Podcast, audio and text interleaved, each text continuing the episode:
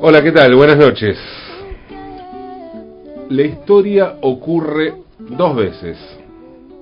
La primera como tragedia, la segunda como farsa.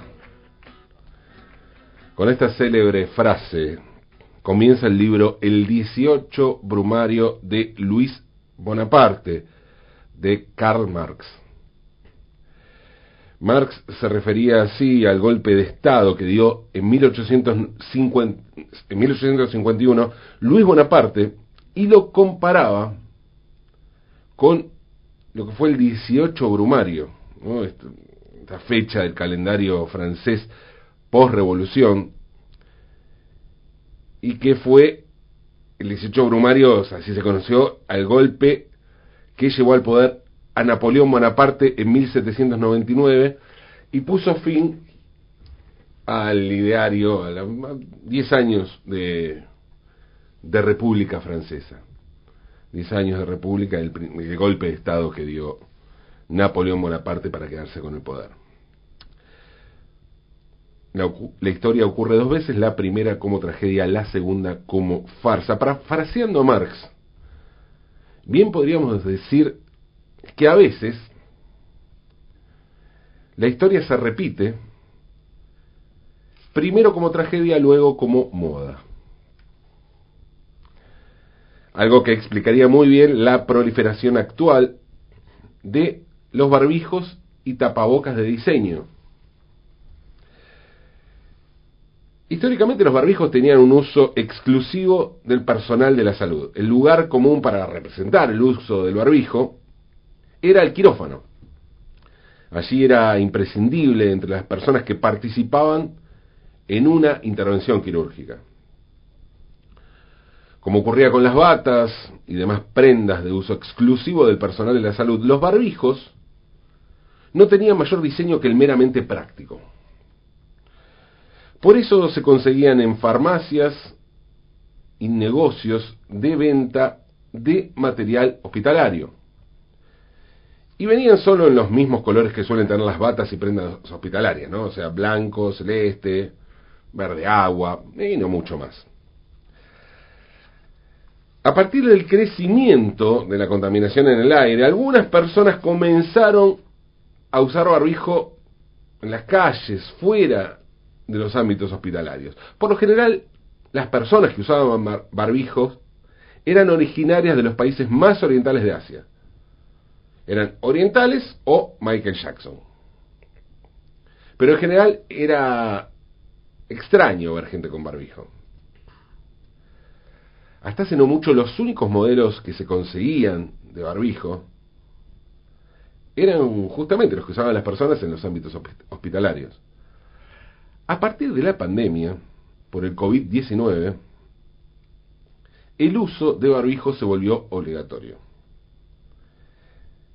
Este uso generalizado hizo que los barbijos se transformaran en accesorios de la vestimenta. Y lo que era un objeto del mundo hospitalario pasó a ser un objeto del mundo de la moda. Hoy pueden verse barbijos con telas de colores, logos de bandas, dibujos de personajes, animal print, todo tipo de diseños.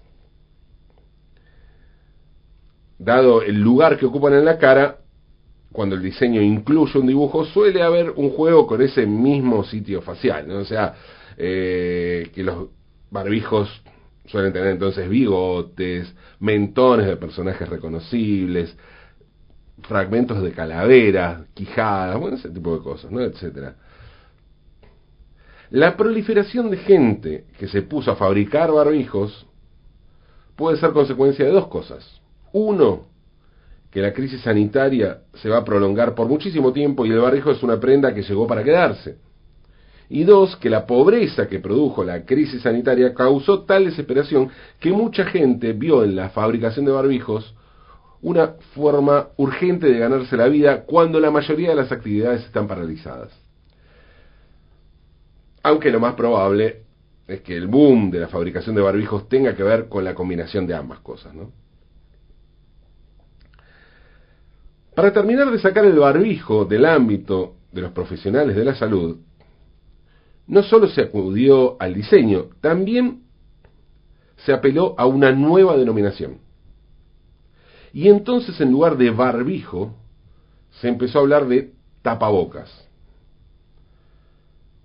Seguramente la palabra tapabocas se utilice porque durante la pandemia la disposición es que la gente esté en lugares públicos con la cara tapada y no necesariamente o exclusivamente con barbijo. Aunque es probable también que se trate de una cuestión de discriminación. De discriminación y corrección política y que el término tapabocas sea a barbijo lo mismo que la palabra afrodescendiente es a la palabra negro. Lo cierto es que hay muchas maneras de taparse la boca y la nariz, y que con los cambios producidos por la pandemia, lo que antes era repudiado como un método piquetero, cubrirse la cara con un pañuelo palestino, por ejemplo, hoy es visto como una forma de cuidado de la salud.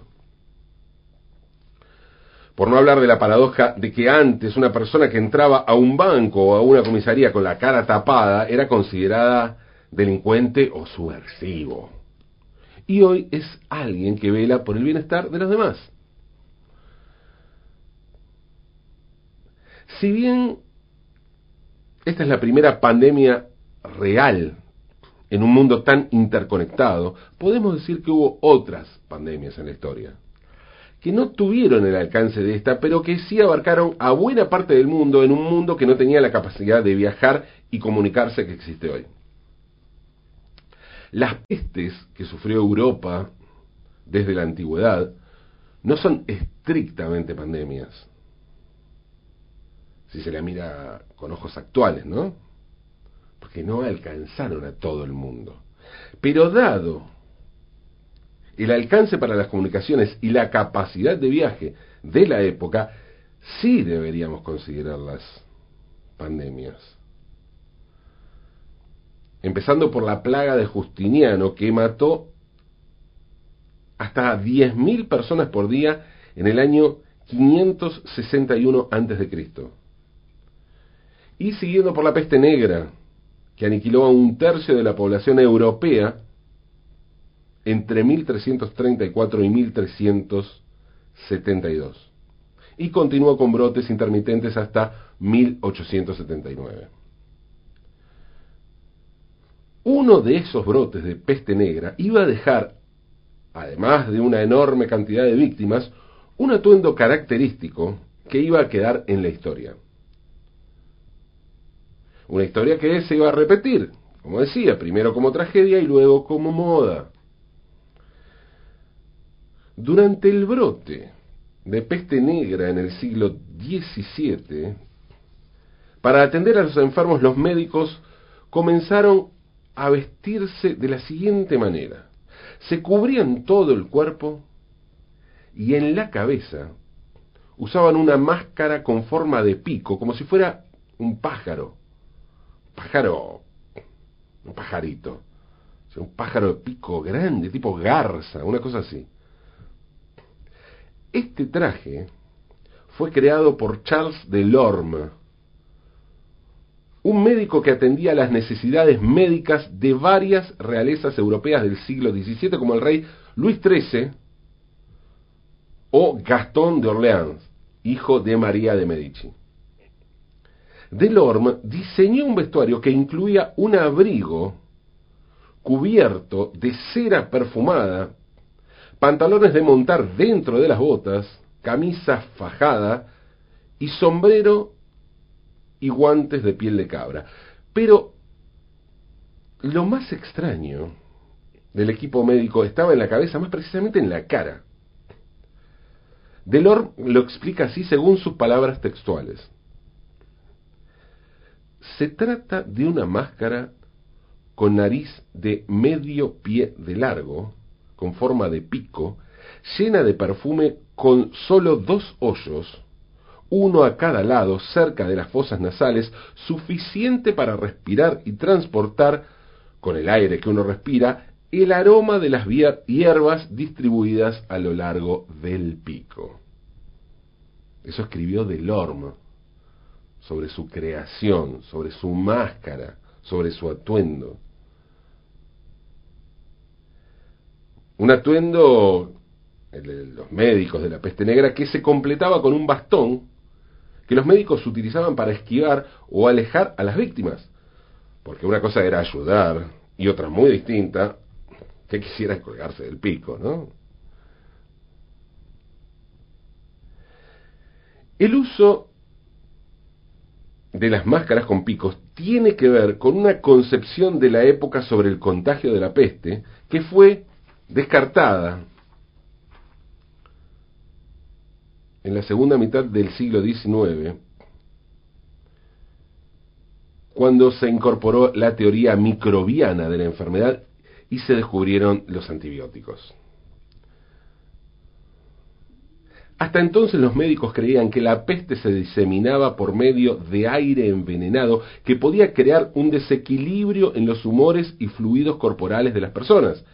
Se creía que los perfumes acres y dulces eran capaces de fumigar las zonas azotadas por la peste y proteger a quienes los respiraban.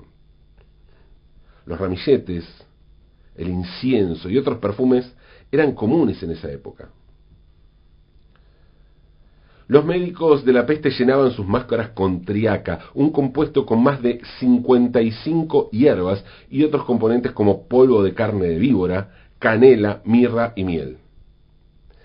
Delorme pensaba que la forma de pico de la máscara le, da, le daría al aire tiempo suficiente para embeberse de las hierbas protectoras antes de alcanzar las fosas nasales y pulmones de los médicos de la peste. Por supuesto, hoy esta teoría es un disparate. Como les dije, desde hace más de un siglo y medio se descubrió que la peste es causada por la Yersinia pestis, una bacteria que puede transmitirse de animales a humanos y a través de, las picaduras, de las pulgas, el contacto con fluidos o tejidos contaminados, y la inhalación de gotículas de los estornudos o tos de personas con peste neumónica. De modo que la vestimenta de los médicos de la peste y sus métodos no sirvieron de mucho para prolongar la vida, aliviar el sufrimiento o encontrar una cura a la enfermedad. Sin embargo, fueron todo un símbolo de una época y ese atuendo fue muy reconocible durante varios siglos. Hay que tener en cuenta que durante los periodos de brote de peste bubónica, los pueblos afectados por la enfermedad contrataban a médicos, a quienes llamaban los médicos de la peste negra, que eran los encargados de practicar esa medicina a ricos y pobres por igual. Estos médicos prescribían brebajes y antídotos que se creían protectores contra la peste, escuchaban últimas voluntades y hacían autopsias. Algunos llevando puestas sus máscaras.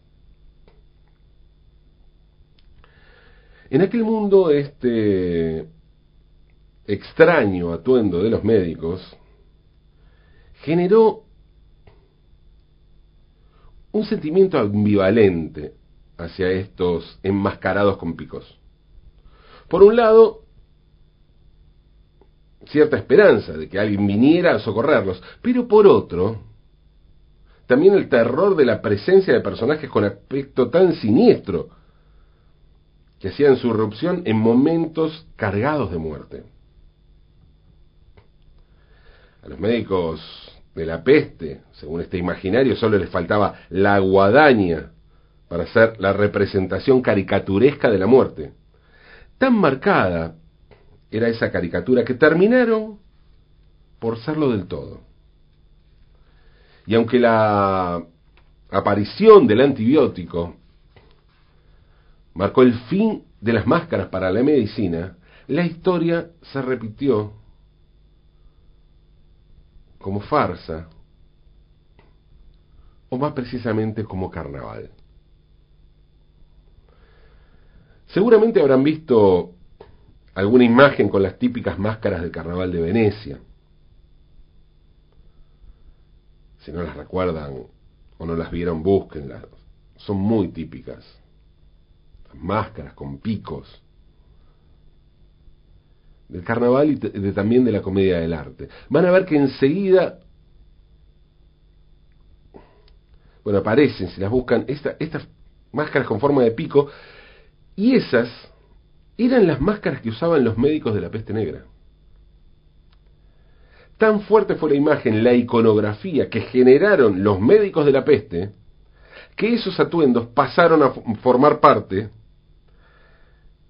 como les dije, del carnaval, de los disfraces de carnaval y también de la comedia del arte. O sea, un territorio donde lo trágico se mezcla con lo burlesco y donde la necesidad de protegerse de los males del aire se mezcla con la necesidad de ocultar los pecados. Hoy que la historia se repite como moda, hoy que los barbijos y los tapabocas se volvieron accesorios indispensables a los que tendremos que acostumbrarnos durante mucho tiempo, es bueno recordar de qué hablamos cuando hablamos de taparnos la cara por una pandemia. Y de paso digamos que esta máscara fue adoptada como símbolo en el carnaval de Venecia. Esas máscaras que se reprodujeron como símbolo del carnaval, como les decía, hechas en cartapesta, y que bueno, ahora ya se consiguen en versiones plásticas, hechas en, sí, en China, igual que la sopa de murciélago. Un carnaval que este año tuvo dos días menos, porque justo llegó el COVID y tuvo que suspenderse antes. Como si se tratara de la maldición de las máscaras. Eso sí, después aparecieron peces, cisnes y delfines en las límpidas transparentes aguas de los canales de Venecia. Porque a veces la historia se repite como farsa, otras como moda y otras como fauna. Lo importante siempre, siempre, es tratar de contar la historia. Una historia, alguna historia aunque es de noche.